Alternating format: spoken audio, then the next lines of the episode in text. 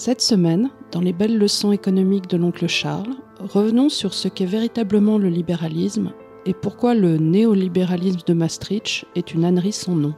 Eh bien bonjour. Alors on continue dans cette petite euh, réflexion de euh, entre 7 et 10 minutes.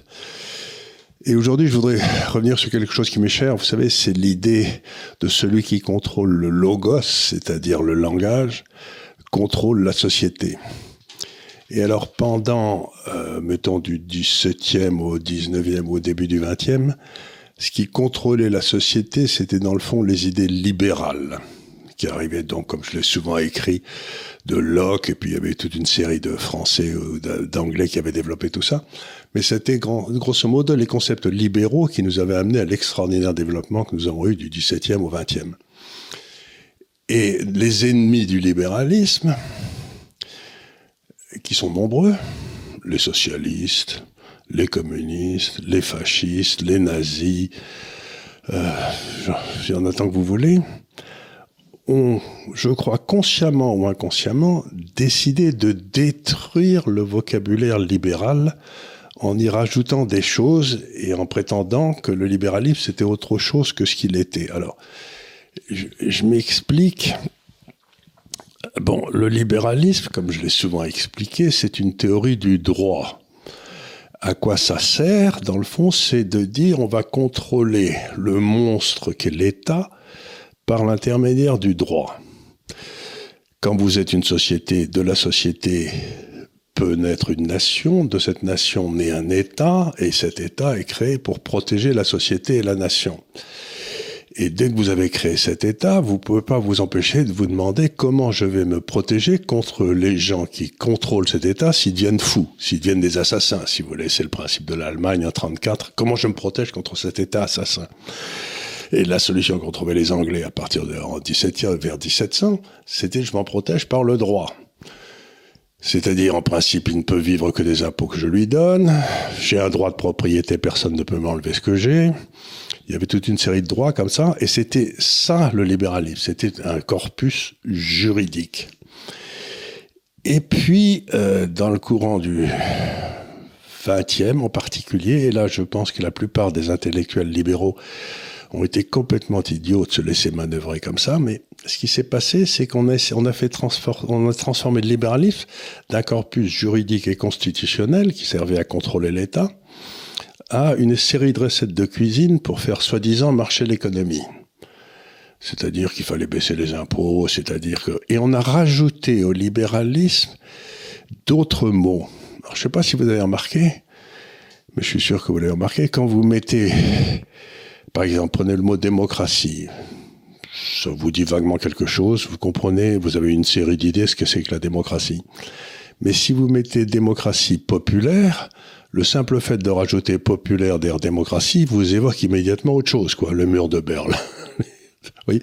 Donc quand vous prenez libéralisme, moi ça m'évoque toute une série de choses qui sont parfaitement claires, dans ma tête au moins, mais si vous rajoutez néolibéralisme ou libéralisme extrême, ou si vous rajoutez d'autres mots derrière, ça change complètement la nature de la bête. Ce que j'essaie de vous dire, c'est que le néolibéralisme, ça n'existe pas. Il n'y a pas de corpus juridique, c'est rien du tout. C'est une série de euh, d'opinions prises par des gens qui sont pas très cultivés pour essayer de détruire les idées du libéralisme authentique. Donc ils rajoutent en disant, il y avait, dans le fond, ce qu'ils essaient de faire croire, c'est qu'avant il y avait un libéralisme qui marchait gentiment, mais maintenant il peut plus marcher parce que c'est le monde est devenu trop compliqué, et qu'il y a une série de salopards qui ont pris ça et qui ont fait un néolibéralisme auquel il faut s'opposer. Mais vous remarquerez qu'il n'y en a jamais un qui dit que le libéralisme, ça a marché pendant... C'est ce qui a permis, par exemple, des hausses du niveau de vie de 4 ou 5 par an pendant un siècle au 19e. Tout, on vous explique pendant le tout 19e, les gens étaient de misère en misère, mais c'est pas vrai. Si vous prenez par exemple les grands livres de Jacques Marseille, qui était un type qui a fait beaucoup de travail sur l'évolution des niveaux de vie au travers du temps, la consommation de viande n'a cessé de monter pendant tout le 19e dans les classes les plus pauvres, ce qui était un signe évident que leur niveau de vie montait. Donc vous avez, on vous, on vous met des petites coupures comme ça dans le temps en disant regardez comme les gens étaient malheureux en 1850, c'est vrai, mais vous voyez pas qu'ils étaient beaucoup plus malheureux en 1830 et beaucoup moins qu'en 1870. Donc le libéralisme, ça se juge dans le temps, c'est une doctrine juridique et qui cherche à vous protéger contre les Macrons de ce monde contre les Mussolini, contre les Hitler, contre les Staline. C'est la seule protection juridique qui ait jamais été donnée à une population. Par le vote, par la propriété privée, par l'acceptation de la tolérance. Et ce qu'il y a d'étonnant, c'est que dans le fond, le libéralisme ne se conçoit que dans une nation, dans un État-nation. Vous pouvez pas avoir un libéralisme mondial. C'est une contre-vérité puisque vous avez toute une série de gens qui vont essayer d'en abuser les lois, etc. Le pays, le seul vraiment qui a prolongé le libéralisme là où il devait aller euh, par la démocratie directe au monde aujourd'hui, c'est la Suisse. Le seul pays qui a qui est vraiment libéral aujourd'hui, c'est la Suisse. Ils n'ont pas eu de guerre depuis euh, deux, siècles et demi.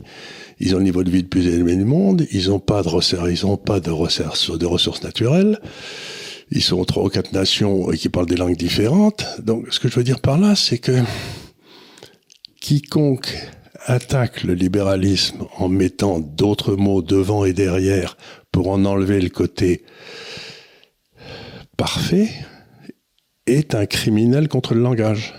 Il se sert du langage pour vous abuser.